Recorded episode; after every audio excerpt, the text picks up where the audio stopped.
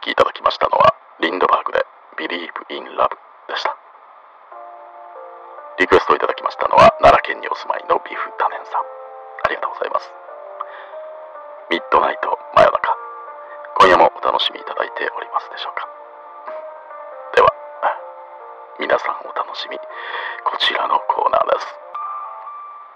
ミッナイナイリレー小説。リスナー参加型の作ラジオ小説。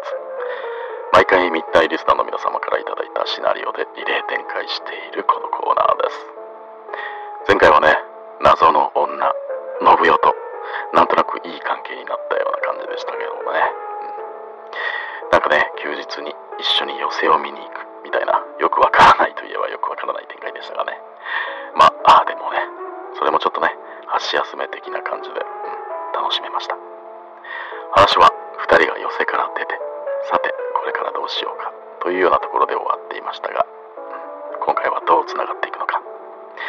またちょっと他の展開に入るのか、もしくはね、ちょっとここのところ怒涛の展開が続いていたので、うん、もう少しまったりが続いてもいいのかな、なんて思っちゃったりしてます。どう転んでも楽しめるリレー小説。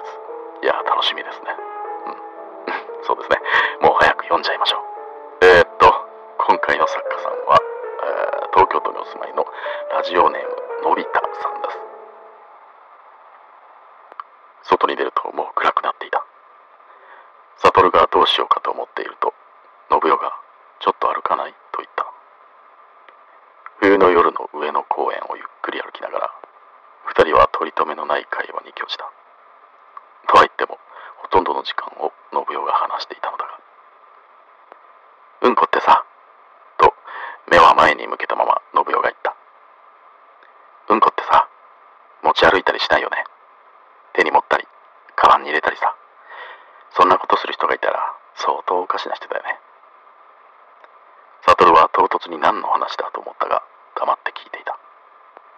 でも、もしその人が犬の散歩の途中だったとしたら、何も変じゃないよね。当たり前だけどさ。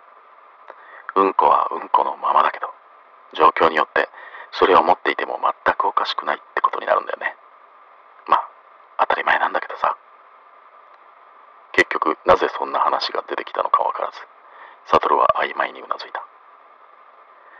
でもさ、散歩の途中でもうんこ持ってるのって嫌じゃないのかな。でもまあ、こんな冬の寒い夜だと、回路代わりになったりして。そう言った信代は悟の顔をほんの一瞬だけ見て少し笑った販機の前で立ち止まりホットココアを買い冷たくなった両手で包み込むようにした。うんこがないからホットココアで我慢だね。そういう信代の顔を見た瞬間悟はああ自分は信代にどうしようもなく惹かれているのだと悟った。悟だけに。結局その夜はそのまま一緒に歩き回り、しばらくして別れた。自宅に戻った時にはちょうど日付が変わる頃だった。シャワーを浴び、ビールを一缶飲み、ベッドに入ったが眠れなかった。本当はもっと信代と話していたかった。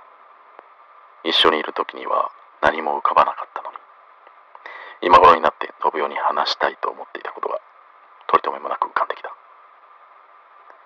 犬のうんこを回路代わりだと思う人はさすがにいないんじゃないかか美味しいものを食べた時に口を閉じたまま美味しいってイントネーションでうんうんっていうの腹立つスティービー・ワンダーの曲ってどれを聴いても全部ベストアルバム聴いてるみたいな感じがするよね電車の中で傘や自分の荷物が人に当たってることに気がつかないやつってトイレでこぼしたりしてそう。ドラゴンボールの喋り方で、兄弟のことを兄弟っていうのはさすがにないんじゃないか。信代といるとなぜか話せなくなる。これが、これが恋なのだと悟は思った。そして彼女も自分のことを憎からず思っていてくれているだろう。ともない勘違いであり、結局は信代も彼の能力ク目当てで近づいてきただけであるということに気づくことになるのだが、ベッドの中のサトルはまだ知る由もなかった。なるほど。そうか。やはりサトルは恋に落ちちゃってましたね。いやうん、そうですね。ただね、うん、前回に引き続き今回もまったりね、あの、楽しい雰囲気のままと思っていたら、最後にやっぱりね、なんだか不穏な感じが。うーん、一体どうなるんでしょう。今日はここまで。ミッタイリスナーの皆さん、